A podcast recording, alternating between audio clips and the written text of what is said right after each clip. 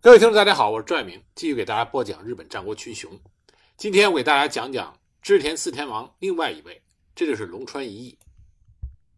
龙川一义是日本安土桃山时代战国大名，关东管领，是信长麾下最得力的武将之一，名列织田四天王。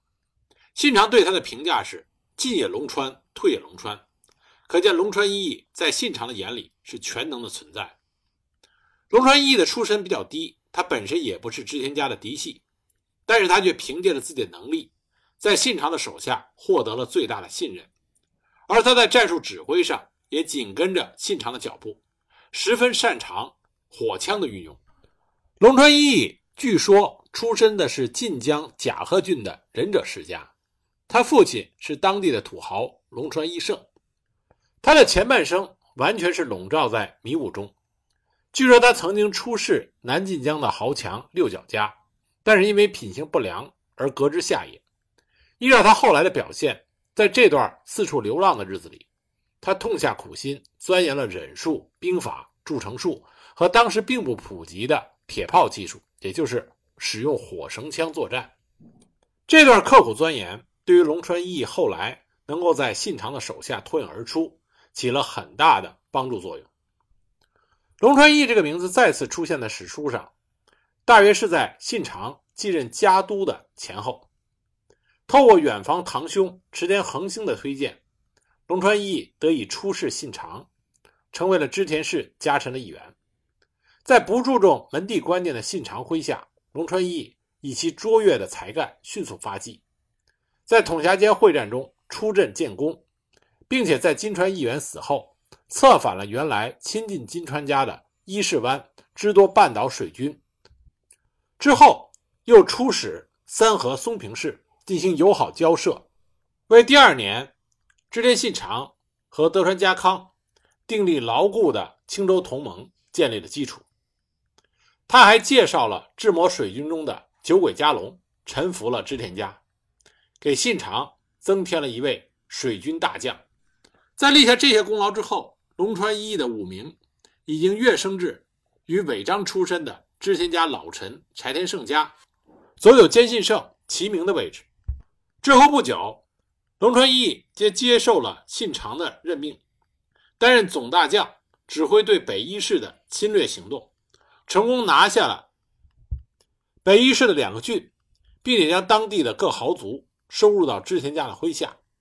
因此，龙川一义被派驻在伊势。作为织田家攻夺伊势的先行官，并且当地的豪族都在信长的命令下归龙川义管辖。龙川义他管辖北伊势的时候，手段还是相当不错的。他让伊势的土豪木造巨康在元敬院出家的庶子还俗，然后收这个庶子作为自己的养子，这就是后来的龙川雄利。这样就把木造巨康。拉到了织田方，以对抗北田家。而第二年的二月，信长在掌握美浓之后，以迅雷不及掩耳之势，领军四万兵压北伊势。原本龙川一义的游说之下，就已经对归顺织田家动了心的当地土豪，纷纷在看见了织田军的威势之后，就彻底倒向了织田家。这样就巩固了织田家对北伊势的支配。在此之后，在伊势织田军和北条军发生交战的时候，龙川一义火速的上书，请织田信长亲征，然后他策反了伊贺的人部长政，并且在围攻大河内城的作战中表现的极为活跃。在攻打下大河内城之后，龙川一义因功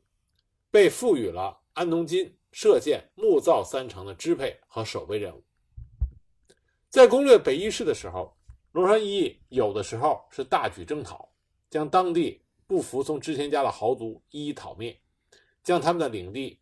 归为织田家的直辖；有时候他又用计策，他在长岛城诱杀了茂福城主朝仓迎风，将茂福城拿下；后来又在招待羽金城主羽金进宗的宴席上，将羽金城主毒杀了。这就夺得了羽金城。在北伊势大致稳定之后，信长自然不可能让能力出众的龙川一役在那儿闲待着，所以就把他调至了进击战线，参与平定涉津河内，转战各地。也正是因为龙川一役在这些作战中立下了赫赫战功，被世人称誉为“进和退都要看龙川”。这句话的意思是指，在军队前进的时候，以较之勇猛兼备的龙川一役为先锋，必然是无往不利；而后撤的时候，只要有龙川一役死战，力挺全军，必然能够安稳的退走。在信长身边作战的时候，龙川一表现非常的全面。他曾经参与攻陷了足利义昭最后的据点，也曾经一马当先杀入了朝仓老家义城古城。他也善于在攻下了朝仓领地之后，对朝仓旧领的安抚工作，所以可以称得上上马能征战，下马能治国。在信长发动第三次征讨长岛一向一揆的作战中，龙川一。仍然是领兵的大将，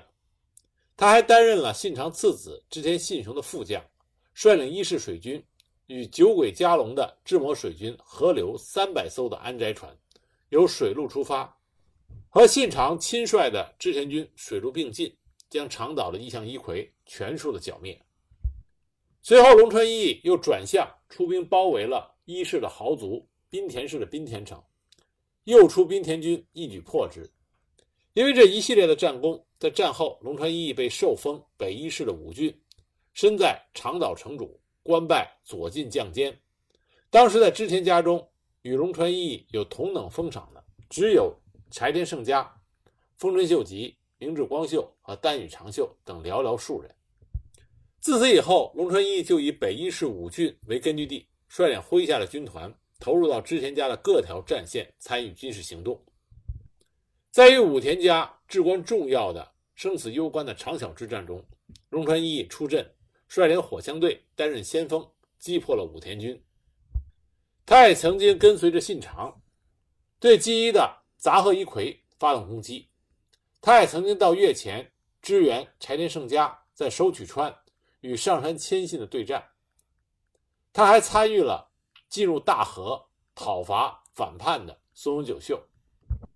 在佐久间信胜围攻石山本愿寺久攻不下的时候，也正是龙川一役与信长的长子织田信忠一同出阵协助。在丹波国战线吃紧的时候，又是龙川一役匆匆赶去，与丹羽长秀合兵，协助当地的军团长明智光秀攻陷了原部城。波摩战线告急，龙川一役就带着丹羽长秀和明智光秀拨出了援军。与射津的荒木村重会合以后，前往增援丰臣秀吉负责的上越城。信长的用人之法是因材施用，对于佐久间信胜、丹羽长秀、柴田胜家这些战将，多半一次只交代一件工作，让他们专心做好；但是对于像龙川一役、丰臣秀吉、明智光秀、荒木村重这些多谋的智将，则同时要负责好几件工作。务必让他们发挥他们全部的能力。就在龙川一役带着属下的大军东奔西跑的时候，还要兼顾信长所交代的建造铁甲船的工作。因为之前水军曾经在木津川口大败于毛利水军的烧夷战术之下，为了防止敌人的火攻，信长就想出了让船披上甲胄的想法。而正是龙川一役在他的领地北伊势。命令麾下的这些工匠与酒鬼加隆打造出了六艘铁甲船，大败了毛利水军。在平定荒木村重的反叛过程中，龙川一转战囧口、石满、古屋这些涉津的城池，因功他与丹羽长秀两个人都受赐马一匹。之后，龙川一又策反了有冈城内的中西新八郎等人，让他们里应外合。攻陷了有冈城，因此得到了信长的赞赏。战后，龙川一和明智光秀同往大河，进行丈量减地的工作，彻查当地的蛋糕、四社的领地、国人的功绩。这一方面展现出一役在非军事方面内政实务的擅长。那么，眼见信长势力越来越大，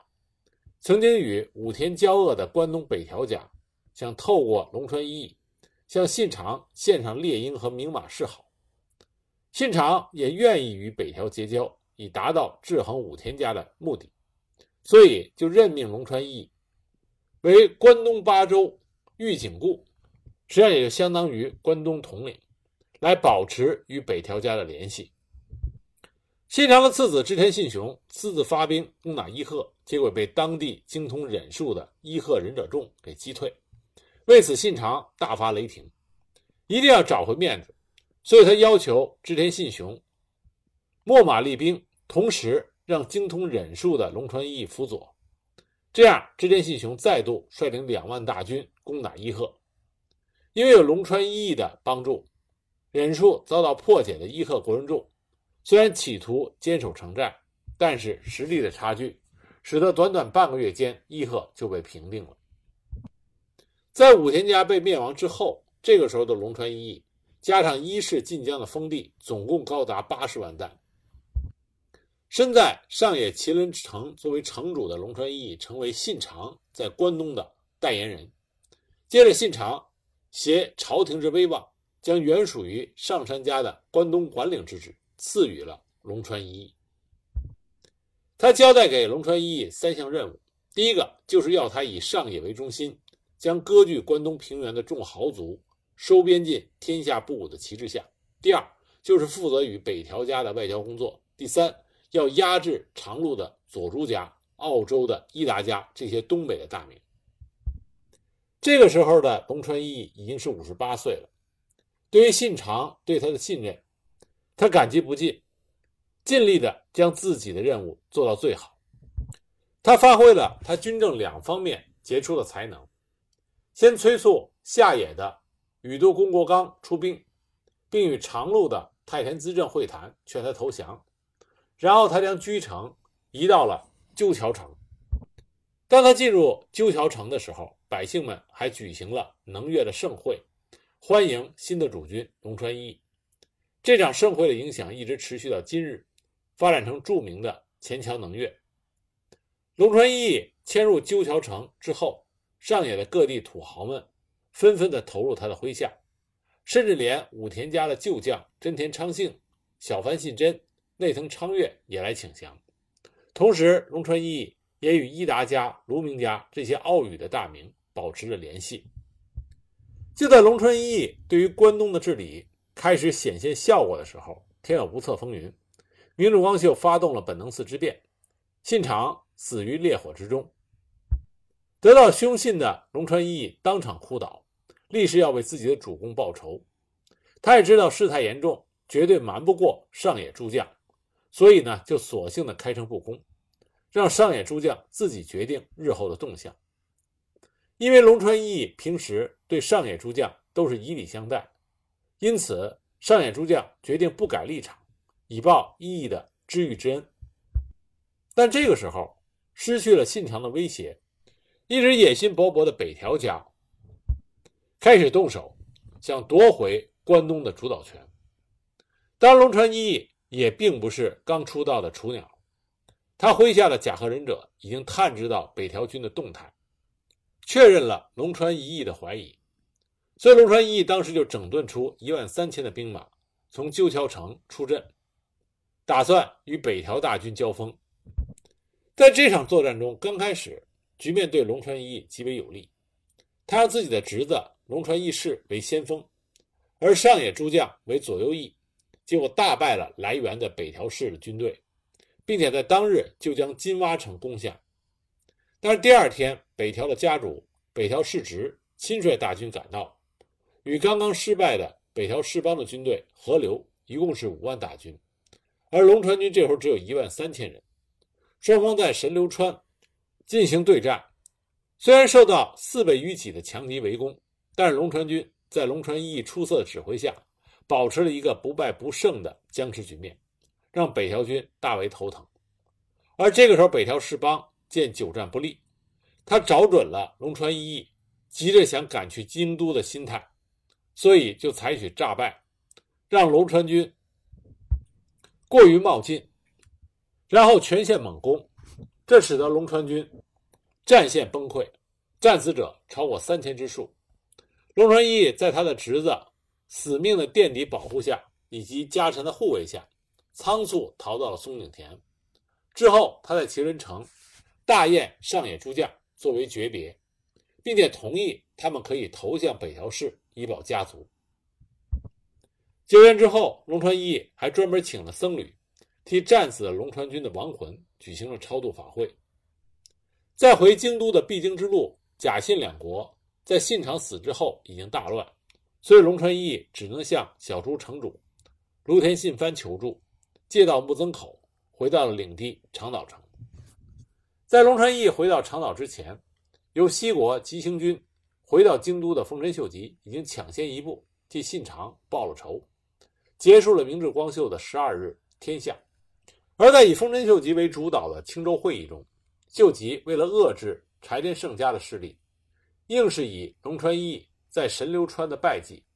将一向与柴田胜家交好的他，从宿老的位置上拉了下来。而在青州会议中，对于各位宿老和家臣领地的重新分配，龙川一也只是维持他本来领地不变，甚至在之后为信长祭奠的百日法事中，秀吉也让龙川一吃了一个闭门羹。说没有龙川殿下的位子。既然丰臣秀吉这么对待他，所以龙川一义呢就和柴田胜家、织田信孝联合构成了反秀吉阵线。而龙川一义抓住了延津党谋反的机会，对着丰臣秀吉方的佐治新界的伊势龟山城发起了猛攻，并且派遣龙川义重攻打丰城。